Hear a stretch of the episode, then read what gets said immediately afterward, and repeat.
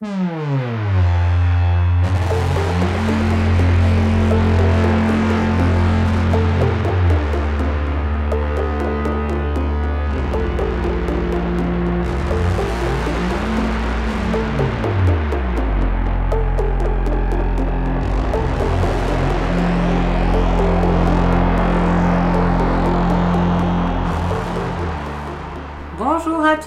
et bienvenue dans cette 93e émission des Bibliomaniacs. On est ravis de vous retrouver. Aujourd'hui, on va parler de la nuit des Béguines. Je parlerai de la nuit des Béguines avec Eva, Bonjour à tous. Amandine Bonjour. et Léo. Bonjour. Mais Laure sera là pour un coup de cœur à la fin de l'émission. Salut Laure Salut. On est ravis de vous retrouver. On espère que cette rentrée se passe bien pour vous. La nuit des Béguines, c'est chez Liana Lévy et c'est Amandine qui nous le résume. Ouais. Alors, donc pour ce 93e épisode, on vous emmène au 14e siècle, au tout début du 14e siècle à Paris. Et euh, on va suivre euh, une jeune femme qui est originaire de Valenciennes qui s'appelle Maheu. En fait, elle trouve refuge chez les Béguines de Paris. Elle s'était enfuie de chez elle euh, juste une semaine après euh, avoir été mariée de force. Et elle a réussi à échapper à son mari et à une vie dont elle ne voulait pas. Et c'est Isabelle, une des plus anciennes béguines de, de ce béguinage euh, royal de Paris, qui la prend sous son aile, qui la soigne et euh, qui l'aide à être placée un petit peu cachée chez une autre béguine qui vit un peu différemment en dehors du béguinage, de manière plus libre et qui est commerçante en fait, elle fait du commerce des étoffes et de la soie. Euh, et, euh, donc en fait, à travers cette histoire d'une femme qui fuit son, bah, qui fuit son, mari, qui fuit son Valenciennes et qui découvre cette communauté de béguines, on découvre nous-mêmes en fait cette, euh, cette partie de l'histoire euh, du béguinage royal de Paris. Alors Eva, qu'est-ce que t'en as pensé? Oui, c'est vrai, c'est toi qui commences une nouvelle fois parce que je ne suis pas prête à parler de la nuit des Béguines tout de suite. Euh, je ne, je moi, me sens pas prête. Alors moi c'était assez, assez drôle parce que c'était un livre euh, effectivement que j'avais euh, repéré quand il était sorti et j'avais jamais vraiment eu euh, l'opportunité de le lire donc c'était très bien euh, d'avoir cette occasion avec euh, Bibliomaniacs. Et en plus la petite coïncidence c'est qu'en cet été je suis partie en Belgique à Bruges, donc forcément à Bruges, le béguinage, donc il y avait un petit lien effectivement, et aller dans des lieux qui faisaient penser à la lecture, euh, tout de suite effectivement c'est euh, c'est plus sympathique. Alors moi j'ai ouvert ce livre avec un peu d'appréhension. Déjà parce que tout ce qui est euh, roman historique, c'est pas forcément euh, ce vers quoi je vais tendre assez spontanément. Et en plus, c'est vrai que je suis pas forcément attirée par tout ce qui est période médiévale. J'ai toujours peur que ce soit un petit peu gris, un petit peu terne. Et j'avais vu tes stories, Coralie, qui étaient assez mélodramatiques. Genre, mais où sont les personnages Donc j'avais compris en fait quand au moins le début de la lecture te plaisait pas trop. Et je me suis dit, oh là là, il va falloir que je le lise et je vais pas forcément accrocher à l'histoire. Et en fait, j'ai plutôt eu une, euh, bonne surprise. Alors, dans le sens où euh, je suis très vite entrée euh, dans ce roman. ce que j'ai lu, effectivement, m'a intéressée dans l'organisation euh, du béguinage, euh, dans tous ces personnages féminins. Ce que tu n'as pas mentionné dans ton résumé, Amandine, c'est qu'il y a aussi un personnage euh, de femme écrivain qui est considéré comme une, comme une hérétique, parce qu'il y a toute une lutte euh, religieuse euh, par rapport aux Templiers et par rapport à toutes les personnes en fait qui peuvent euh, euh, s'éloigner ou euh, prôner Une forme de liberté. en fait. une forme de liberté euh, religieuse, euh, tout à fait. Donc ça aussi, c'est un aspect du livre euh, qui m'a vraiment intéressée parce que ce ne sont pas des sujets que je maîtrise. Et en fait, autant, alors je m'attendais pas à ce que ce soit autant euh, romanesque. J'imaginais un livre plus euh, sérieux, on va dire, euh, plus difficile d'accès. Euh, donc, étant donné que c'était une lecture de vacances, j'ai apprécié de pouvoir euh, rentrer dans ce roman de façon, euh, de façon fluide. Et je dois dire effectivement que l'histoire m'a intéressée, que le côté romanesque m'a intéressée, et je me suis finalement attachée aux personnages, à leur destinée. Et puis, bah, comme c'était les vacances, forcément, je me suis imaginé ce livre euh, adapté en série télé. Alors c'est bon, j'ai tout, ce sera en trois épisodes sur TF1, je suis en train d'organiser le casting. Mais j'ai trouvé qu'il y avait un pouvoir évocateur qui était assez fort parce que j'ai eu aucun mal à imaginer les lieux, à imaginer les interactions, à imaginer les personnages, à me les représenter. Et euh, non, pour moi, j'ai trouvé effectivement c'était. euh, alors, je pense pas que c'est une lecture qui va euh, me marquer ad vitam aeternam. Ça reste une lecture. Plaisante, romanesque, on va dire pour l'été ou pour euh, les nuits, enfin les, les soirées un peu longues d'hiver, mais en tout cas moi c'est une lecture qui m'a plu. Bon alors, euh, Léo et moi, on, est, on va avoir une scission là, parce que je sais qu'Amandine aussi a aimé. Du coup, on va peut-être finir par Amandine. Léo, qu'est-ce que tu en as pensé? Euh, alors moi, le, contrairement à toi Eva, le côté romanesque ne m'a pas du tout intéressé et je pense que le principal problème, et je pense que Coralie Mm. sera d'accord, c'est que les personnages manquent totalement de corps et de consistance. Alors certes, euh, voilà, c'est des femmes qui, qui auraient pu être intéressantes, qui ont, qui ont quand même on pense, des personnalités assez Ah oui. marquées, qui, enfin voilà, li- liées au béguinage. euh, les personnages en soi euh, ont des personnalités qui auraient pu, euh, pu être attachantes, mais pour moi, la façon dont l'auteur les présente ne m'a absolument pas permis de les identifier, ni, euh, ni de m'y attacher d'aucune façon que ce soit. Donc je suis vra- vraiment restée très en dehors du récit, très en dehors des intrigues telles qu'elles sont décrites. Et pour moi, l'autre problème, c'est que même si le thème euh, du béguinage m'intéressait beaucoup, j'avais très envie justement de lire ce livre sur euh, le Paris du XIVe siècle, mais au niveau des descriptions, je trouve que ça tourne plus à, à la compilation en fait de tout ce- toute la documentation que l'auteur a rassemblée sur le sujet. Elle, bon, elle s'est très bien documentée, il y a une bibliographie d'ailleurs à la fin, elle a lu plein de livres. Mais on a l'impression en fait qu'elle a voulu caser toutes les informations qu'elle avait pu glaner euh, au fil de, de ses lectures donc préalables. Par exemple, quand on a un personnage qui sort dans la rue, ben on va avoir l'énumération de tout ce qu'il y a autour et il croise un marchand de ceci et dans la rue il y a de l'eau qui Oui, et puis voilà ce qu'il euh, mange. et voilà ce qu'il mange à tous les repas. Voilà ce qu'il Et il mange. ça avec des fruits, des machins, des, des sauces. euh, Enfin bref, je caricature un petit Elle peu. aime la gastronomie Mais- médiévale. Ça m'a vraiment frappé à plusieurs reprises. C'est au chausse-pied, quoi. Ouais, j'aime bien les descriptions moi dans les livres pourtant, mais là euh, j'ai pas du tout, euh, du tout adhéré à la façon dont, dont c'était fait par Aline Kinner. Donc euh, c'est un roman dans lequel je suis jamais vraiment rentrée. Il y a certes un fond intéressant, donc euh, j'y ai quand même euh, trouvé parfois matière à satisfaction, mais je suis tellement restée en dehors de l'histoire que j'en aurais aucun souvenir dans, dans une semaine. Enfin, j'étais contente de le terminer. Là, pour le coup, c'était un livre que j'avais aucun plaisir à retrouver, euh, même si, euh, bah, même s'il y a, il y a des choses intéressantes à en tirer sûrement.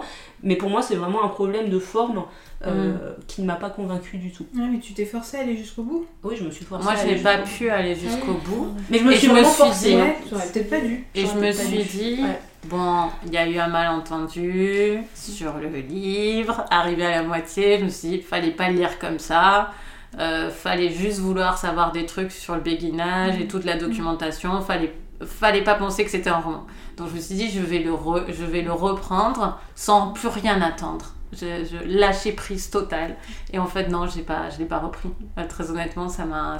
À chaque fois, j'ai repoussé la journée. J'ai procrastiné, je ne l'ai pas repris. C'est rare que je finisse pas un livre. hein. Euh, moi, j'ai l'impression que c'est comme si dans un film, t'avais le, cadreur, le réalisateur qui montrait quelque chose et quelqu'un qui arrivait pour pousser la caméra euh, systématiquement pour pas que tu vois les personnages. C'était incroyable. Dès que je commençais à avoir une scène qui existait dans le livre avec une incarnation, quoi que ce soit, hop, quelqu'un poussait la caméra et me montrait un truc dont j'avais mais vraiment mais rien à carrer. Euh, ce qu'il mangeait, enfin c'est ce qu'a décrit. euh, Mais c'est même pas, en plus je dis un mensonge parce que c'est même pas que j'en avais rien à faire en soi C'est un- oui, du truc. c'est ça. Parce que je suis sûre que si j'avais lu un essai sur, euh, Mm. euh, sur le béguinage, ça m'aurait plus intéressé et peut-être même j'aurais aimé savoir ce qu'il mangeait. C'est juste, mais pourquoi tu me parles de ça maintenant en fait? T'étais en train de d'essayer de m'attacher à cette personne. J'arrive même pas à retenir son nom parce qu'elle ressemble à toutes les autres.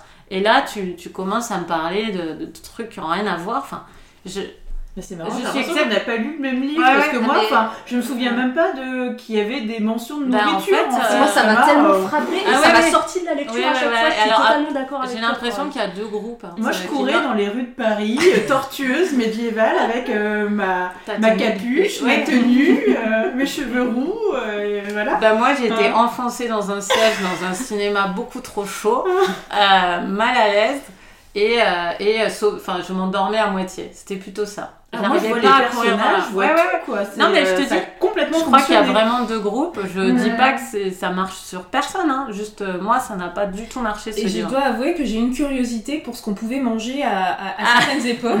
c'est pas une blague. Mais Non, mais moi c'est aussi, ça m'intéresse mais moi en aussi. soi. Mais là, il y a, y un aussi, problème en euh, fait. euh, c'est pas pas trop pro- si c'est un roman, un documentaire. On est un peu dans un Moi, je me suis demandé pourquoi avoir fait un ça roman. en fonctionnait pas en fait. Je- je- Mais ça, c'est parce que moi, j'ai pas accroché. Mais je me suis demandé pourquoi c'était un roman. Je l'ai, je l'ai, quand je l'ai lu, je l'ai vraiment abordé. euh, Alors, parce que déjà, il faut que je dise aussi que comme Eva, j'étais allée en Belgique, j'avais visité Bruges, j'avais visité Gand. C'est ça qui m'a Et donc, j'avais Mm. visité des béguinages. Et euh, je l'ai vraiment abordé comme un complément de ces visites. Tout à fait.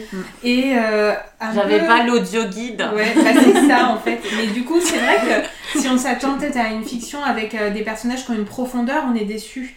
Mais Bah, c'est un roman bah en oui, fait. je sais je vois pas l'intérêt Et, et d'écrire un du coup, roman. moi, je l'ai euh, vraiment abordé comme euh, quelque chose de vraiment euh, entre le roman et le documentaire historique. Mm.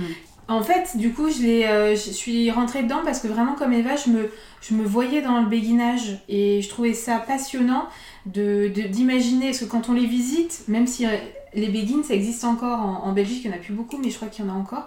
Mais quand on les visite, ça manque de vie en fait. Et, euh, et alors là, j'avais l'impression, euh, je pouvais relier les, ma visite et puis euh, la vie, et je les voyais vivre dans le béguinage. Est-ce que tu as Mm. visité Léo? Est-ce qu'on peut tirer une conclusion Non, j'ai pas visité. Ah, bah, Je- Pourtant, je connais bien Bruges et Gand. Moi, j'ai pas senti la vie dans le roman en fait. Moi j'avais le son et lumière. Ouais. Enfin, Et j'ai trouvé que les... des- Enfin, je sais pas pourquoi, moi, les descriptions, j'ai trouvé qu'elles étaient pas trop lourdes, que elles venaient, ça venait naturellement. Euh, Je les ai pas trouvées lourdes forcément, mais très superficielles en fait. Ah Enfin ouais. voilà, on, dit il y a ça et puis euh, on n'en fait rien. En fait. c'est peut-être parce que Ah, moi, bah je- non, si on me disait il y a ouais. ça, je le voyais parce que je l'avais Ah, totalement. C'est ça, je Mm. pense. Oui, donc c'est une condition. Vous ne le lisez que si vous avez visité un béguinage avant. Donc ça va éliminer une partie des lecteurs quand même. Non, je pense pas. Pour être vraiment Mais juste, il y a beaucoup de gens qui l'ont aimé et qui l'ont pas visité. Je pense. Ça a bien fait, je pense, d'arrêter à la moitié Mm. parce que moi j'ai quand même ressenti qu'à partir de la moitié, il y avait un petit coup de mou et je trouvais Ah qu'il aurait fallu euh, un peu secouer. euh, on- ça commençait à devenir un petit peu plus plat et ça, ça aurait mérité un peu un rythme, un, un truc quoi qui qui nous fasse euh, reprendre euh, un peu de vie. Enfin, il, y a, il, man- il a manqué un Mais c'est ça, pour un il manque quand même quelque chose. Vous euh, avez pas eu l'impression, de manière beaucoup plus précise, qu'elle plaquait des raisonnements. Alors, je dis pas que les femmes d'avant euh, ne- n'avaient pas des pensées qui peuvent rejoindre nos Mm. pensées, mais est-ce que parfois elle n'était pas un petit peu coupable de plaquer une psychologie d'aujourd'hui à des femmes euh, de ce siècle-là, notamment sur la nostalgie euh, d'un homme euh, après un mariage forcé, je sais plus, il y en a une qui part dans des rêves euh, érotico. Euh, Enfin, pour moi, C'est assez j'ai sensuel ça- quand même. Il y a pas mal de passages un peu. Oui, moi j'ai trouvé ça ridicule. Le passage en question, moi je l'ai pas trouvé sensuel du tout. Je l'ai Mm. j'ai trouvé. Non, moi euh, non plus, c'était plaqué. je l'ai plaqué, trouvé plaqué. En fait, c'est le problème. C'est Ouais. que à partir du moment où tu as un livre qui marche pas, tout a l'air euh, plaqué. C'est Mm. c'est le problème. Je, ça empire pas la situation. Mais vous avez pas eu cette C'est pas sensation? l'écriture qui m'a gênée là-dessus, c'est plutôt que je me suis dit, le personnage en question, je crois qu'elle avait quand même été mariée plus ou moins, pas de force, enfin, c'est un mariage arrangé avec cet Mm. homme, et finalement, bon, il est décédé, et, euh, et du coup, je me disais, est-ce que c'est est -ce c'est réaliste euh, quand euh, finalement tu te maries par mariage arrangé, et qu'en fait, il te manque ou tu... Oui, j'imagine que ça peut arriver, d'en tomber quand même amoureuse au bout de quelques années. Enfin, je sais plus ça, je me suis posé Il comme devait y avoir aussi pas mal de- à l'époque, c'était la norme de faire des mariages arrangés et puis bah, des fois ça devait effectivement marchait bien matcher en fait. quoi. Ouais, ouais. Mais, mais en même temps, enfin moi le, le raisonnement de la personnalité un petit peu moderne, enfin quand même les Begin, je pense qu'à l'époque c'était quand même des femmes qui étaient euh, qui voulaient sortir du schéma euh, euh, familial, qui voulaient se prendre en main, qui voulaient avoir une certaine autonomie, une certaine indépendance, vivre entre femmes et pas dans cette structure traditionnelle. Donc quelque part, qu'elles aient des personnalités assez énergiques, assez modernes pour l'époque, ça semble assez logique. Moi, je, je suis d'accord. Juste à ce moment-là, je me suis dit, tiens, euh, l'autrice veut me faire, me, veut me montrer exactement ce que tu dis. Me C'est-à-dire suis- sortir de la lecture. Oui, encore une fois, Mm. c'est- Mm. c'est tout. Je, je me dis, tiens, là, on essaie de me faire. Mm. enfin, Oui, ça- comme s'il y avait un message et du Mm. coup ça fonctionne pas. Bon, écoutez, donc c'est partagé et euh, je ça allait plutôt moins, je pense, au global. Je pense que les avis sont plutôt côté Amandine et, et Eva. Donc, euh, tentez-le hein, et vous nous direz. Moi, je suis pas là pour vous empêcher de lire des livres. hein, C'est pas un roman très long. hein, Mais c'est vrai Donc, qu'avec euh, en ayant connaissance de ces réserves, peut-être que les, on, on peut être moins, moins étonné ou moins si vous déçu. accro- voilà, si vous Il faut accrochez. abandonner si vraiment c'est. Oui, voilà, euh, gênant. tu- peux pas- Euh, Laure, quel est ton coup de cœur alors cette semaine? Alors euh, moi je suis pas au 14e siècle mais je suis au 19e avec un classique de la littérature euh, victorienne. Euh, c'est Agnès Gray de Anne Brontë qui est la, la sœur Brontë la plus jeune et la, moins connue, on, va dire, ça comme ça. Alors moi je suis une grande fan de littérature victorienne. Je suis pas sûre que si votre truc c'est... euh, les romans euh, policiers euh, postmodernes, il faut que vous tentiez Agnès Gray. Enfin voilà, parce que c'est une histoire très classique pour le roman victorien. C'est une fille de pasteur qui a tout ce qu'il faut en termes de morale et d'éducation, mais qui n'a pas d'argent et qui se retrouve à partir pour devenir gouvernante dans des, dans des familles riches. Euh, et Agnès Gray, elle a eu une enfance très heureuse, elle a été très aimée et elle se retrouve propulsée euh, dans ces familles où il y a tout, tout ce qu'il faut en termes euh, de confort, de joliesse, mais où elle, elle est censée éduquer des enfants bah, qui sont un petit peu monstrueux parce qu'en fait ils sont riches mais ils sont, ils sont pas éduqués et leurs parents ont un peu euh, laissé tomber euh, leur éducation. Et surtout, ce qui est intéressant, c'est qu'elle est dans une sorte de no man's land social, parce qu'elle n'est pas domestique, mais elle n'est pas euh, riche non plus. Et en fait, elle est dans cette espèce de position hyper isolée où elle peut communiquer avec personne. Et donc, où elle fait plusieurs, euh, plusieurs familles euh, comme ça, et où à un moment, forcément, il y a un jeune pasteur, enfin bon, bref, voilà, les- le, le- le classique des, des romans victoriens. Mais euh, moi, pour le coup, donc c'est. Anne Brontë, elle écrit d'après son expérience, parce que c'est ça, elle l'a vraiment vécu, elle a vraiment fait la démarche d'aller euh, enseigner euh, dans, euh, comme ça dans des familles. Mais moi, je trouve ça surprenant, parce que vous parlez de modernité, et c'est intéressant, parce que sur, sur plein d'aspects, c'est hyper, c'est hyper moderne.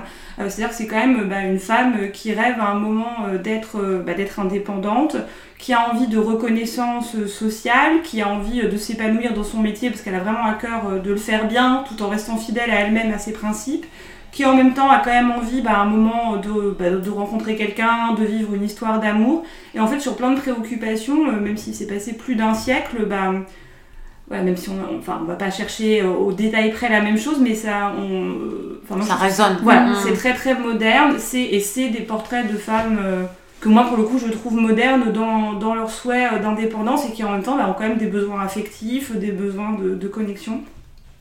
Et voilà, c'est moins, c'est beaucoup moins tourmenté que les deux autres sœurs Brontë. Il n'y a pas du tout la dimension euh, folie. Euh, C'est, peut-être un peu plus euh, classique à la Jane Austen, j'ai envie de dire, mais euh, très fin. euh, Enfin, moi je trouve ça toujours très fin psychologiquement, très fin sur la description euh, de, de la société. Et moi je l'ai lu en deux jours et c'était ma petite gourmandise euh, victorienne au cœur de la canicule. Donc euh, voilà, je vous, je vous recommande de la Je découvrir. l'ai lu au lycée parce que j'ai une super tante qui m'avait offert une, un, un recueil des sœurs Brontë avec euh, les livres des trois sœurs. Et t'avais bien aimé Et j'avais bien aimé, ouais. Là, je m'en rappelle pas euh, l'histoire en elle-même, mais je sais que j'avais aimé. Mm. Oui, Un peu moins frappant, hein. enfin clairement si vous avez jamais lu Euh, les sœurs ouais. Brontë, faut commencer par les deux Mm. autres, hein, mais euh, par contre si vous avez aimé et que vous voulez continuer. Ouais, moi j'ai adoré Jane Eyre, parce que j'adore, enfin c'est un de mes livres préférés, du coup j'ai très envie de lire devrais euh. Ouais, puis de ce, de ce que tu en dis aussi, enfin, la- les caractéristiques d'un bon roman classique, c'est que tu peux le lire 200 ans après et les thématiques te parlent. Oui, Il y a ce côté toujours moderne et universel en fait oui, du classique. je, quoi. ouais, je trouve. Ah. Ah oui. Mais les sœurs Brontë, c'est merveilleux. hein. C'est formidable. Moi, je, je suis impatiente. J'espère ne pas être déçue euh, et pouvoir le faire lire à ma fille. J'espère qu'elle voudra lire les sœurs Brontë. Je suis impatiente. Elle sera forcée. Ouais, ça- Vous avez qu'à faire un recueil des sœurs Bru. Euh, merci Laure d'être venue euh, nous donner ton coup de cœur, même si tu participais pas euh, pour la nuit des béguines. Elle est venue spécialement à Versailles Ah ouais. pour nous délivrer son coup de cœur, c'est beau. Juste pour Quel dévouement. Voilà. La semaine prochaine, on va parler de Pereira Prétend de Antonio Tabucci. euh, Tabucci. Tabucci. Oui, Tabucci. Et c'est justement un livre que tu nous as conseillé, Laure. Et donc tu reviendras en parler avec nous. On vous souhaite une excellente semaine de lecture. Et on vous dit euh, à la semaine prochaine. À bientôt. À Au bientôt. revoir.